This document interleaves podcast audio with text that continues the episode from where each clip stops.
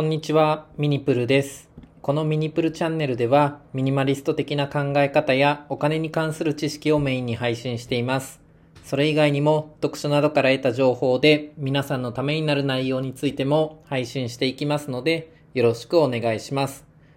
今日は、感謝の気持ちを伝える簡単な3つの方法についてお話ししようと思います。えー人に感謝を伝えると、多分皆さんも伝えたことあると思うんですけど、自分も相手の方も気分が良くなる感じしませんかね。まあ相手はもちろん嬉しいと思うんですけど、言った自分もなんか心が、なんていうんですかね、ほっとするみたいな感じで、ポポワンとすると言いますか、ちょっと言葉で伝えるのが難しいんですけど、多分気分は悪くはならないと思うんですよね。で、この感謝をの気持ちを伝えるって、まあ結構大事だなと思っていて、まあ僕自身も、まあ毎日できているかって言われると、あの、まあ言葉でですね、相手に伝えるっていうことは毎日はできてないかなと思います。で、あの、まあ中にはですね、感謝の気持ちを伝えたいっていう思いはあるけど、友達や家族に面と向かって感謝をすることが、まあ、恥ずかしくてできないとか、まあ、やっぱりちょっと恥ずかしいんだよなって感じる方は多いのではないかなと思います。で僕も特に親に感謝するっていうのは、あの、まあ、少し恥ずかしい気持ちはやっぱりあります。で、あの、先ほどですね、毎日、あの、誰か相手にですね、面と向かって感謝の気持ちを伝えるっていうことは、まあ、僕自身もまだできていないんですけど、あの、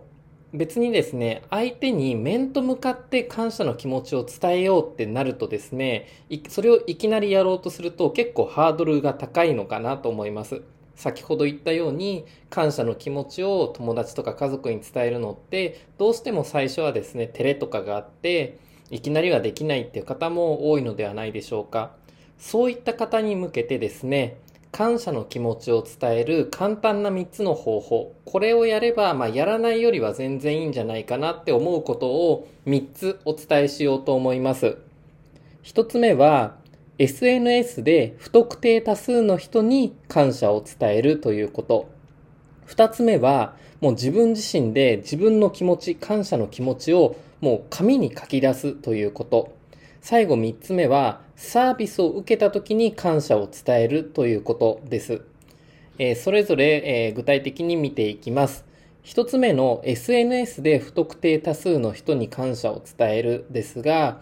例えば自分のフォロワーの方って、あの、多分会ったことない方多いと思うんですよね。あの、SNS の中でつながっている方、そういった方に感謝の気持ちを伝える。例えば僕の場合、音声配信毎日聞いてる方、もしかしたら聞いてくれてる方がですね、いるかもしれませんので、そういった方に感謝の気持ちを伝えるとか、いつも聞いていただきありがとうございますっていう形で感謝を伝える。で僕の場合はですね、あの、コメントいただいたくい方にですね、感謝の気持ちを伝えるっていう方、ことはするようにしています。で、まあ、ツイッターとかでもいいと思うんですよね。インスタグラムとかでも、あの、日々見てくれている方とかに対して感謝の気持ちを伝えるっていうのはですね、まあ、あの、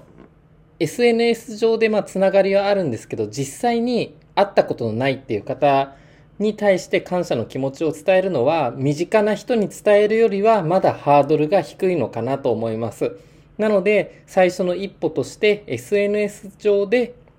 不特定多数の方に感謝の気持ちを伝えるっていうのはいいのかなと思います。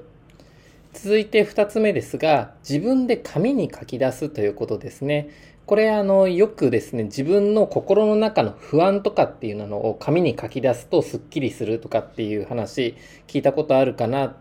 と思うんですけど、聞いたことある方もいるかなと思うんですが、このですね、まあ、自分の不安だけじゃなくても僕はいいと思うんですね。あの、今日は誰々に感謝した、感あの、ありがとうって言いたいみたいな感じのことを、まあ、面と向かって相手に言うのが恥ずかしいのであれば、自分の紙に書き出してみるっていうのは僕は、あの、やらないよりはマシかなと思います。まあ別にこれがですね、具体的にどういった効果があるっていう具体的な効果っていうのは言えないんですけど、あの自分の中でやっぱり心の中がスッキリするんですよね。あの、感謝の気持ちだけではなく、やっぱり自分が思っていることっていうのは、紙に書き出すっていうのは結構効果があると思います。あの、先ほど不安っていう言葉、あの、不安を書き出すっていうのは、まあ、効果があるってお話したと思うんですけど、別に怒りとかでもいいんですよね。怒りとか悲しみとか感謝とか何でもいいと思うので、自分の心の中にあるものを書き、紙に書き出してみると結構スッキリするかなと思います。別にあの、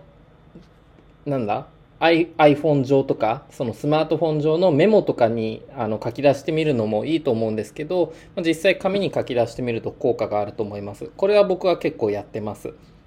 で、最後3つ目はですね、サービスを受けた時に相手に感謝を伝えるということです。まあ、これも、あの、1つ目の不特定多数の方に感謝を伝えるにちょっと近いところはあるんですけど、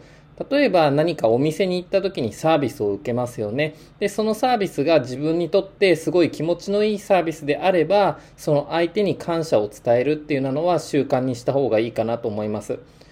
あの、多分これが僕は日常の中で一番やりやすいんじゃないかなと思います。最初の2つよりもサービスを受けた時に感謝を伝えるっていうのが一番簡単かなと思います。